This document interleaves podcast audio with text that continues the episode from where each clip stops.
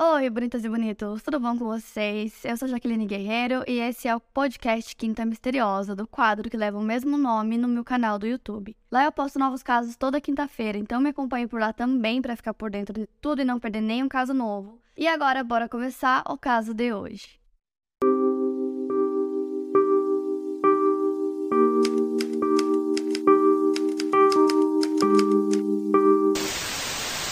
Florence Sally Horner nasceu no dia 18 de abril de 1937 em Camden, no estado de New Jersey, nos Estados Unidos. Ela era filha de uma mulher viúva chamada Ella Horner e era uma ótima estudante de olhos castanhos. Seu pai havia tirado a própria vida quando ela tinha apenas 6 anos de idade, depois de sofrer muito com alcoolismo. Depois de sua morte, sua mãe estava lutando para conseguir dar suporte à sua família trabalhando como costureira. E aí, em 1948, a Susan, que é a filha mais velha da Ella, estava grávida. E a Sally estava muito animada para ser tia. Naquele mesmo ano, a Sally, que tinha 11 anos de idade, foi desafiada pelas meninas da sua turma da quinta série da Northeast School em Camden a roubar um caderno para que ela pudesse entrar para o clube. Ela era uma garota solitária e queria fazer parte do grupo das meninas populares. A Sally nunca tinha roubado nada em sua vida e ela sempre comprava seus materiais escolares e doces na loja de conveniência Woolworths. As meninas falaram para ela que seria algo muito fácil e que ninguém suspeitaria que ela era uma ladra. Mesmo com muito medo, a Sally concordou e no dia 13 de junho de 1948, ela entrou na loja de conveniência para finalmente cumprir esse desafio. Então ela pegou o primeiro caderno que ela viu no balcão, colocou dentro da bolsa e saiu correndo, tendo atenção para conseguir sair da loja. Mas pro azar dela, ela estava sendo observada e pouco antes de conseguir sair, ela sentiu um forte puxão no seu braço. Quando ela olhou, um homem de cerca de 50 anos estava segurando ela. Ele vestia um chapéu, tinha uma cicatriz na bochecha direita e seu colarinho cobria outra cicatriz na garganta. Seus olhos eram azuis acinzentados e ela nunca tinha visto ele na vida. Seu nome era Frank Lascelles, ele era um mecânico de quase 50 anos ele estava livre, né, tinha saído da cadeia há apenas dois meses, depois de ter cumprido uma longa pena por abuso de cinco meninas com idades entre 11 e 14 anos. Além disso, a ficha criminal do Frank incluía abuso estatuário e aliciamento de menores. Mas é óbvio que a Sally não sabia dessas informações, não sabia nada disso. Então ele se apresentou para Sally dizendo que o seu nome era Frank Warren e que ele era um agente do FBI, que ele tinha visto tudo, tinha visto ela roubando o caderno que ele tinha visto toda a cena e que por conta disso ela estava presa. A reação da Sally foi a reação de qualquer garotinha da idade dela. Ela começou a ficar assustada, ela chorou, se sentiu envergonhada. E aí o homem apontou para um prédio muito alto da cidade, era o prédio mais alto e era a prefeitura, e ele disse que era para lá que as garotinhas como ela eram enviadas. E aí ele explicou que se ela seguisse todas as regras e rotinas para aquele tipo de abordagem para o crime que ela cometeu, ela seria mandada para um reformatório. A Sally não sabia o que era um reformatório, ela estava muito assustada, ela continuou chorando porque ela imaginou que não fosse um lugar bom. Depois o Frank disse para Sally que ela teve muita sorte que foi ele quem viu ela cometendo o crime, porque se fosse qualquer outro agente ela não sairia impune. Mas como tinha sido ele, ele disse que ela poderia sair livre se ela concordasse em se reportar para ele de vez em quando. Então, nesse momento, ela sentiu um grande alívio depois que ele falou isso, porque ela estava com muito medo que ela realmente fosse presa, que ela tivesse que ligar para a mãe dela da cadeia contando que tinha cometido um crime. E ela, obviamente, não queria fazer isso, ela não queria contar para a mãe dela o que tinha acontecido, porque a mãe dela estava passando já por muita coisa, muitos problemas, ela não queria dar mais um problema para a mãe dela. Então ela foi para casa e não contou nada do que tinha acontecido, da conversa com esse homem, absolutamente nada. E aí no dia seguinte, quando ela estava voltando da escola para casa dela, lá estava o homem esperando por ela e ele abordou ela mais uma vez.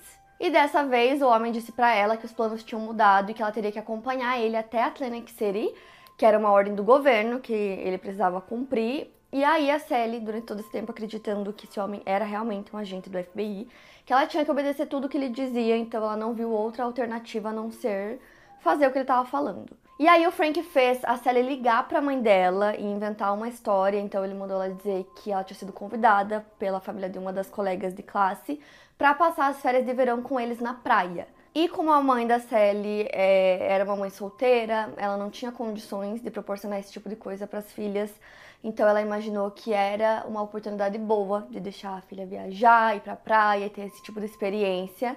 Então, como ela estava conversando com a Sally no momento, né, Sally que fez a ligação, ela achou que era uma boa ideia e deixou. E nisso, o Frank pega o telefone e conversa com a mãe da Sally também, dizendo que o nome dele era Sr. Warner e que eles cuidariam muito bem da Sally, que ia ficar tudo bem, que eles tinham um apartamento à beira-mar e que tinha espaço de sobra para ela. E aí, finalizando essa ligação, o Frank e a Sally pegaram um ônibus para Atlantic City e lá ele ficou em uma pensão localizada na Pacific Street, número 203. Nas primeiras seis semanas, a Célia ligava de maneira constante para a mãe para tranquilizá-la, dizer que estava tudo bem, que a viagem estava indo tranquila. A ela, a mãe da Sally, não tinha motivos para desconfiar que tinha alguma coisa errada, já que até onde ela sabia, a filha estava em uma viagem de férias com amigos da escola, estava tudo bem e como ela ligava sempre, parecia que não tinha nada de estranho. Só que aí as coisas começaram a mudar. Na semana seguinte, a Sally ligou para a mãe dela e disse que ela ainda não podia ir embora porque eles iriam assistir ao Ice Follies, que era um show de patinação no gelo, e que por conta disso eles teriam que ficar por lá mais um tempo.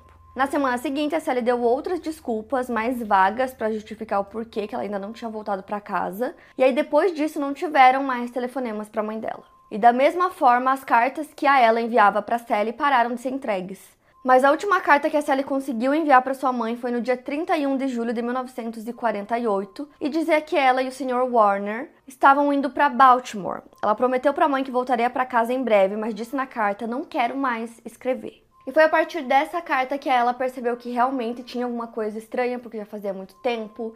A Sally sempre ligava para ela e de repente as ligações pararam, as cartas pararam e ela entendeu que tinha alguma coisa muito errada e começou a perceber que na verdade a filha tinha sido sequestrada por um estranho. Então ela foi até a polícia e relatou tudo isso. E aí, com base nas informações que ela tinha, que não eram muitas, é, a polícia entrou em contato com a polícia de Atlantic City pedindo para que eles fossem até aquela pensão, que era onde a ela sabia que a Sally tinha se hospedado com esse Sr. Warner, então eles vão até lá para tentar reunir mais informações sobre ele. Chegando lá, eles viram que realmente tinha um homem chamado Sr. Warner que tinha se hospedado lá há pouco tempo.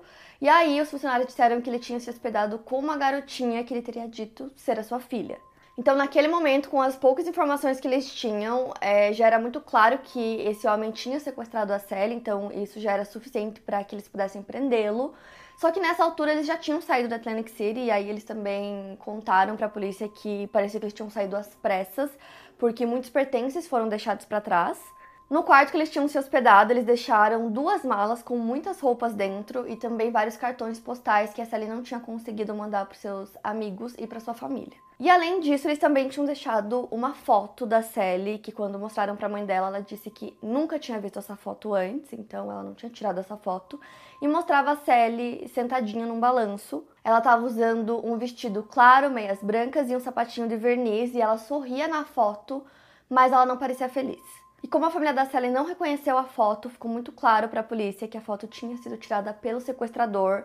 Então começaram a ir mais a fundo para tentar descobrir quem era, né, esse Sr. Warner. Então, indo mais a fundo na investigação, eles descobriram que na verdade, Sr. Warner era o Frank LaSalle, que era um pedófilo condenado, que estava usando esse pseudônimo de Sr. Warner, o que acabou preocupando ainda mais a família da Sally.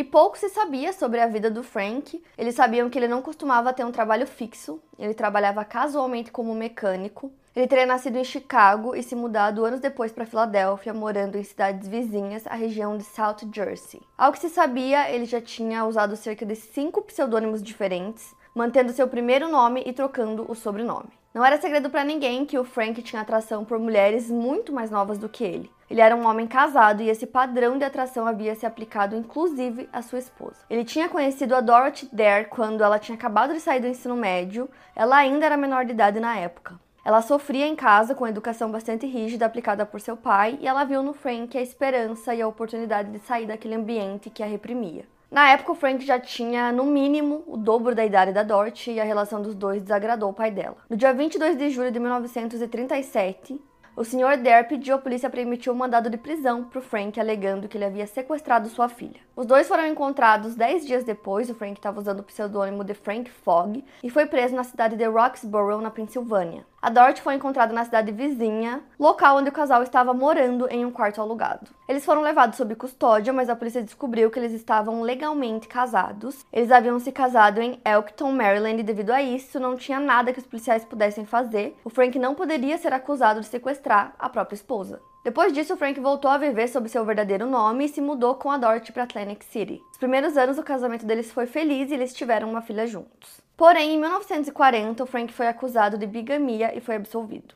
Nessa época, ele já não estava mais com a Dorothy. Dois anos depois, em 1942, ela processou ele acusando de ter deserdado sua filha e de não pagar a pensão alimentícia. Ainda no mesmo ano, no dia 4 de setembro, Frank foi indiciado no Tribunal Criminal do Condado de Canday pelo abuso de cinco meninas com idades entre 11 e 14 anos. Só que ele só foi preso no dia 2 de fevereiro do ano seguinte. Na semana seguinte à sua prisão, ele se declarou inocente das acusações. Mas mesmo assim, ele foi sentenciado a passar entre dois anos e meio e cinco anos na prisão estadual de Trenton. No dia 18 de junho de 1944, ele recebeu a liberdade condicional. Duas semanas depois, ele obteve seu cartão da Previdência Social e ele trabalhou como mecânico na Filadélfia. Em outubro do mesmo ano, ele foi acusado de agressão, mas no mesmo mês, os promotores desistiram de acusá-lo. O Frank basicamente não ficava longe de problemas, ele foi indiciado novamente em setembro de 1945, depois de ter falsificado um cheque de 110 dólares. Ele foi enviado para a prisão estadual de Trenton em 18 de março de 1946 e foi condenado a passar 18 meses preso. Ele foi liberado em janeiro de 1948. E depois de liberto foi quando ele conheceu a Sally. Então, depois que a polícia tinha feito toda essa investigação no quarto onde eles tinham se hospedado em Atlantic City, começa uma busca nacional pela Célia no dia 5 de agosto de 1948, com aquela foto que ele tirou dela sendo amplamente divulgada. Em setembro de 1948, ele e a Sally se estabeleceram em Baltimore, como a Sally havia dito à sua mãe anteriormente. E mesmo sabendo que a mãe da Sally sabia né, da localização, Frank decidiu que eles iriam para lá. Se passando por pai e filha, eles moravam na zona leste da cidade, no bairro Barclay. A Sally frequentava a escola católica St. Anne, localizada na Greymount Drive 2200, onde ela estava matriculada como Madeleine. E lá o Frank disse para os vizinhos que ele tinha se separado da esposa e estava só ele e a filha agora, e que ele queria dar uma vida melhor para ela, era o que ele estava buscando. Então eles ficaram em Baltimore por alguns meses até abril do ano seguinte. Enquanto eles estavam lá, o Frank estava sendo indiciado no condado de Camden por sequestro. E aí, no dia 17 de março de 1949, ele foi acusado novamente de sequestro. Então, na primeira acusação, se ele tivesse se entregado, ele pegaria uma pena menor, mas já nessa segunda, a pena era mais agravante, ele poderia ficar de 30 a 35 anos preso. E aí, em abril de 1949, o Frank e a Sally deixam Baltimore e vão pro Texas, vão para Dallas. E foi nessa época que chegou o aniversário da Sally, então ela completou 12 anos. Então agora morando em Dallas, o Frank decidiu ir para um estacionamento de trailers que era bem tranquilo. É, muitas famílias que moravam lá, então os dois começaram a morar em um desses trailers também. Ele começou a usar outro pseudônimo, então ele começou a usar o sobrenome LaPlante e eles ficaram morando lá durante um ano. Então, mais uma vez, eles se passaram por pai e filha, e aí é, a Sally não usava o nome Sally, ela usava o nome de batismo dela, que era Florence. Então, os vizinhos, né, que moravam lá não viam nada de estranho nisso, apenas um pai é, que morava com a filha lá. Não tinha nada demais para eles. Então, só para vocês entenderem, durante esse período, a Sally tinha uma vida completamente comum. Ela ia para escola, ela recebia mesada, então ela podia comprar o que ela quisesse com a mesada dela. Então ela comprava roupas, doces, eles iam às compras, ela cozinhava, ela fazia natação e ela podia ir para os trailers dos vizinhos para brincar com as crianças. E ela era livre, assim como qualquer criança ali que morava naquele local dos trailers. E enquanto isso, o Frank trabalhava como mecânico e a Sally frequentava a escola, como eu falei para vocês, e ela tinha inclusive ótimas notas. Em setembro de 1949, a Sally ficou 10 dias sem ir para a escola porque ela teve que ir para o hospital por conta da apendicite. Então, apesar de demonstrar, né, que ela era uma garotinha feliz, que ela tinha uma vida muito boa com o pai dela, que era o que parecia, né, para os vizinhos, como eu falei, ninguém conseguia ver nada de estranho naquilo. E apesar de deixar ela fazer essas coisas e ela ter meio que uma certa liberdade, é, não era bem assim, ela não estava vivendo uma vida feliz com esse homem, né? Ele abusava dela. E ela não contava isso para ninguém. É, então, o que as pessoas viam era apenas uma relação de pai e filha. Diziam, inclusive, que ele era um ótimo pai, que ele até mimava ela até demais, porque ele dava tudo que ela queria. E como a Célia já tinha ficado várias vezes é, sem a presença do Frank, com outras pessoas, como por exemplo quando ela ia para os outros trailers, quando ela brincava com outras crianças e tinham adultos por perto, ela nunca contou nada para ninguém, nunca relatou que aquele homem não era o pai dela, que ela estava longe da família. Então, obviamente, ninguém imaginou que ela tinha sido sequestrada. Ao mesmo tempo, ela também acreditava que seria muito difícil que alguém acreditasse nela caso ela contasse, porque não era o que parecia, né? Ela não parecia ser uma garotinha que estava presa, ela não tinha sinais aparentes de abuso. E ela achava que ninguém ia acreditar que aquele pai cuidadoso e amoroso, na verdade não era o pai dela que ela tinha sido sequestrada.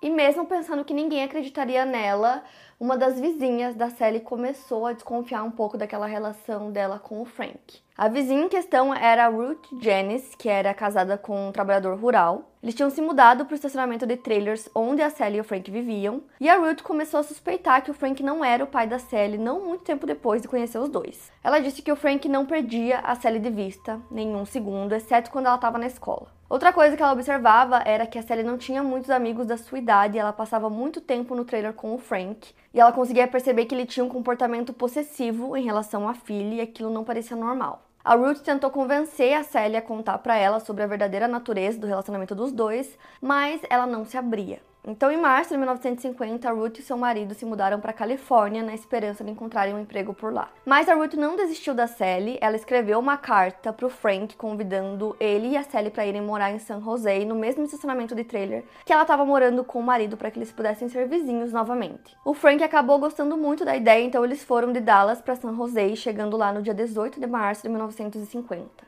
O Frank acreditava que estava tudo bem, porque ele já tinha deixado a Sally sozinha diversas vezes com a Ruth e ela nunca tinha tentado escapar. Só que aí, antes de deixarem Baltimore, a Sally confidenciou a uma amiga da escola sobre o que ela estava passando. A amiga disse que aquela situação era errada e que a Sally deveria parar. Então a Sally foi absorvendo aquelas informações dentro dela e começou a refletir sobre tudo que ela tinha passado e tudo que estava acontecendo. Então agora, já morando em San José, ela estava mais longe de casa e os sentimentos estavam mexendo muito com ela. Foi no dia 21 de março de 1950 que a Sally decidiu finalmente conversar com a sua vizinha Ruth. O Frank tinha saído para procurar emprego, então a Sally sabia que ele ia demorar horas para voltar, e foi aí que a Ruth viu uma oportunidade de conseguir conversar com a Sally longe dele então ela chama ela para ir até o seu trailer. E aí finalmente ela contou o que tinha acontecido. Ela disse que estava com saudade da mãe, das irmãs, que queria voltar para casa e queria conversar com as irmãs dela.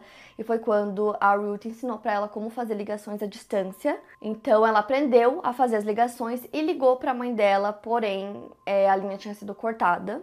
A mãe da Sally não tinha mais condições de pagar pelo telefone, e aí só mais tarde ela ia descobrir isso. Em seguida, ela liga para sua irmã Susan, que estava morando com seu marido e com a sua filha Diana em Florence, New Jersey, que fica perto de Camden, cerca de 32 quilômetros de distância. A Susan e o marido trabalhavam em uma estufa na cidade. O telefone da estufa tocou e o marido da sua irmã atendeu. A Sally disse que era ela e disse onde ela estava, pedindo para que o cunhado mandasse o FBI para buscá-la. A Sally revelou para ele que teve medo de ligar antes e queria ver sua mãe novamente. Logo depois de fazer essa ligação, a Sally ficou extremamente nervosa, perguntando para Ruth o que ia acontecer quando Frank descobrisse tudo que ela tinha feito, o que ele faria com ela. O cunhado conseguiu entrar em contato com o FBI de Nova York e eles notificaram o gabinete do xerife do condado de Santa Clara. Então, os agentes federais e alguns delegados do xerife foram até o estacionamento dos trailers, onde eles encontraram a Sally. Imediatamente ela pediu que eles levassem ela dali antes que o Frank voltasse. Então a Sally foi encaminhada para um centro de detenção municipal para menores para que ela pudesse ser examinada. Então depois que eles já tinham tirado a Sally do local, ela já estava em segurança, os oficiais ficaram lá esperando para que o Frank voltasse para casa para que ele fosse preso. E foi exatamente o que aconteceu. Assim que ele chegou, ele foi preso e ele disse para os policiais que na verdade ele era o pai da Sally, sim, que ele era o pai biológico dela, que ele tinha sido casado com a mãe dela e que ele tinha criado ela desde que ela era um bebê. Ele também alegou que a ela, a mãe da Sally, sabia o paradeiro da filha desde o início. Ele disse que desde o momento em que ele foi morar com a Sally em outro local, a mãe sempre soube onde eles estavam, que inclusive ele sempre é, tinha carros registrados no seu nome e que ele tinha um negócio em Dallas, então ela poderia entrar em contato a qualquer minuto. E aí, logo no dia seguinte, o Frank foi acusado de violar a lei Mann, que se referia ao tráfico de pessoas, por ter transportado uma menina para fora das fronteiras estaduais com a intenção de abuso. Tanto ele quanto a Sally foram escoltados de volta para Filadélfia, claro, de maneira separada. E no dia 31 de março de 1950, a Sally finalmente se reencontrou com a sua mãe no Aeroporto Internacional da Filadélfia. A ela ficou muito feliz e aliviada em saber que a filha estava viva, E quando se encontraram, as duas ficaram abraçadas por vários minutos, ignorando tudo o que acontecia ao redor. A Sally queria ir para casa, mas ela foi informada pelo promotor William Cahill que isso não poderia acontecer, então ela foi enviada para o centro infantil do condado de Camden para ficar lá até o fim do julgamento do Frank. O Frank chegou a Camden no dia seguinte, ele se declarou culpado de suas acusações de sequestro, renunciando o direito a um advogado. A Sally negou que o Frank fosse o seu pai, ela disse inclusive que o pai dela tinha morrido quando ela tinha 6 anos de idade e que ela conseguia lembrar da aparência do pai dela. Ela também disse que ela nunca tinha conhecido esse homem antes daquele dia onde ela foi desafiada a roubar um caderno, que foi a primeira vez na vida que ela viu ele. Inclusive, a polícia exigiu que a Sally estivesse presente no julgamento do Frank, que eu achei completamente desnecessário. Ela não precisava mais ver esse homem ou estar perto dele em nenhum momento da vida dela, então ela gritou e chorou muito quando ela viu ele mas ela não testemunhou no julgamento dele e o Frank foi considerado culpado e condenado a 41 anos de prisão. O juiz do caso disse durante a sentença que todas as mães dariam um suspiro de alívio ao saber que aquele homem ia voltar para a prisão e ia ficar lá por um bom tempo.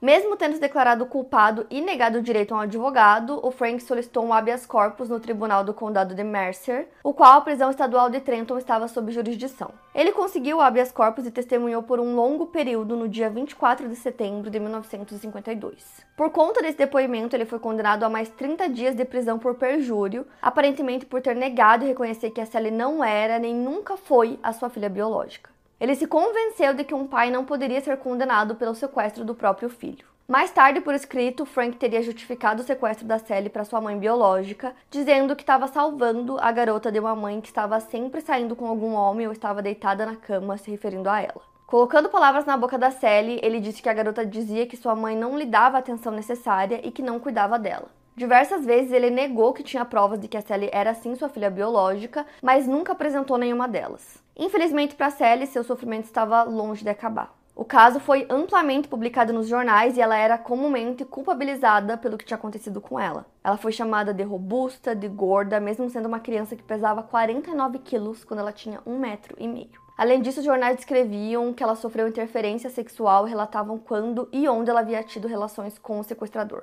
Sua mãe, por outro lado, demonstrava muito apoio à filha, dizendo até mesmo para a imprensa diversas vezes que poderia perdoar a filha pelo que quer que ela tivesse feito. Então, depois da Sally ficar no centro juvenil de Pensalken, ela morou com a mãe e passou o verão de 1950 na casa da sua irmã Susan em Florence. Ela voltou para a escola um ano atrasada e finalizou a oitava série na Clara Stain Barrow Junior High School, onde se formou com honra, sendo uma aluna nota A.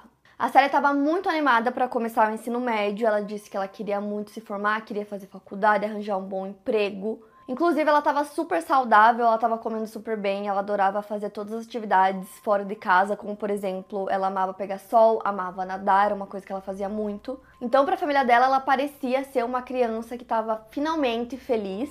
Só que eles comentavam que ela tinha alguns momentos onde parecia que ela não estava lá e ela nunca é, mencionou o Frank ou falou sobre todas as coisas que ela passou para a família, ela simplesmente não mencionava nada daquilo. Ela também nunca disse estar triste ou deprimida, então ela simplesmente não queria mais falar sobre essas coisas. Ela já tinha falado muito, né, para os policiais e tal, todo mundo já sabia de toda a história, e ela não queria mais falar disso e a família respeitava.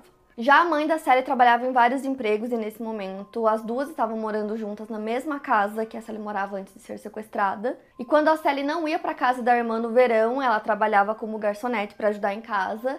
E ela também conseguiu fazer muitas amizades depois que tudo acabou. Uma dessas amigas, inclusive, chamada Carol Starts, convidou a Sally para uma viagem para Wildwood em um fim de semana de agosto de 1952. A Sally tinha 15 anos e a sua mãe permitiu que ela viajasse com a amiga. As duas foram de ônibus e planejaram ficar em um resort. Elas pegaram o ônibus no dia 16 de agosto e a Carol voltou logo no dia seguinte, no dia 17, chegando em Camden na parte da tarde. Mas a Sally ficou em Wildwood porque ela teria conhecido um jovem no resort mais cedo naquele dia, que prometeu que lhe daria uma carona de volta para Candy na manhã seguinte, na segunda-feira. A ela não fazia ideia de quem o homem era e a Sally provavelmente havia conhecido ele naquele domingo mesmo. Mas, como combinado, a Sally e o jovem de 20 anos chamado Edward John Baker, de Vineland, que era uma pequena cidade de South Jersey, saíram em direção a Candy nas primeiras horas do dia 18. Pouco depois da meia-noite, eles sofreram um acidente. Em algum lugar da estrada entre Woodbine e Dennisville, O carro do Edward bateu na traseira de um caminhão estacionado na estrada, que por sua vez bateu em outro caminhão também parado na estrada. A colisão de quatro veículos no total fez com que o Edward tivesse ferimentos leves e fosse levado ao hospital. A Sally, por sua vez, morreu no local.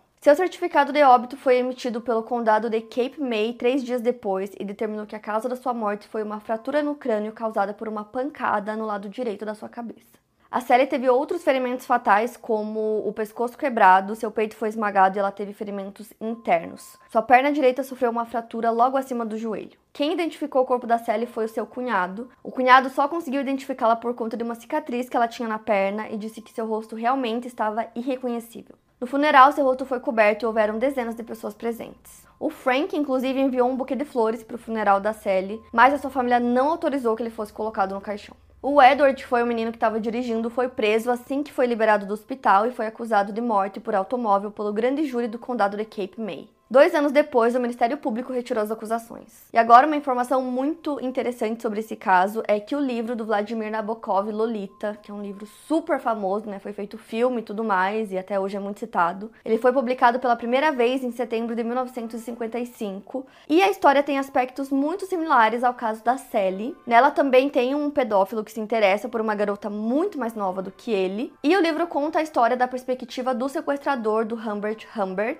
que se apaixona pela Dolores, de 12 anos de idade, e ele acaba desenvolvendo uma obsessão por ela. Então, assim, existem muitas similaridades entre a Sally e a Lolita, já que ambas são filhas de mães solteiras, ambas viajaram pelo país com os seus sequestradores por quase dois anos. A mãe da Lolita, Charlotte, morre em um acidente de carro depois de confrontar o Humbert sobre o que ela leu nos diários dele. E o sequestro da Sally é mencionado na biografia do autor da Lolita. As notícias sobre o caso estavam junto a outras histórias de crimes que Nabokov recortou dos jornais. Mesmo existindo diversos paralelos entre as histórias, o Vladimir Nabokov negou que o romance tenha sido inspirado no caso da Sally. Porém, até hoje, muitas pessoas acreditam que foi sim, então dizem até que ela era a Lolita verdadeira. O Frank Lascelles morreu no dia 22 de março de 1966, ele tinha cumprido 16 anos da sua sentença. Ele tinha 70 anos e faleceu na prisão estadual de Trenton devido à arteriosclerose. Em 2018, a jornalista canadense Sarah Wayman publicou um livro sobre o caso chamado The Real Lolita: The Kidnapping of Sally Horner and the Novel That Scandalized the World, no qual ela relata sobre a vida e o cativeiro de Sally Horner. Bom, gente, esse é um caso muito triste, porque depois de tudo que a Sally passou, ela ter morrido assim dessa forma tão nova, né? É muito, muito triste. E como eu falei para vocês, muitas pessoas acreditam sim que o livro Lolita, né, que é extremamente famoso, foi inspirado na história dela, por mais que o autor não tenha dito que foi de fato, ele tinha né, os recortes e tal. Tem muitos aspectos similares, mas ele mesmo nunca disse que foi, mas de qualquer forma, o caso é conhecido como né, a verdadeira Lolita, assim como o título desse livro. Então eu quero muito saber o que vocês acharam, me contem aqui nos comentários. Não esquece do like que me ajuda muito na divulgação. E é isso, para mais casos, siga o podcast Quinta Misteriosa e aproveite para avaliar em 5 estrelas se você gostou. Obrigada por ouvir e até o próximo caso.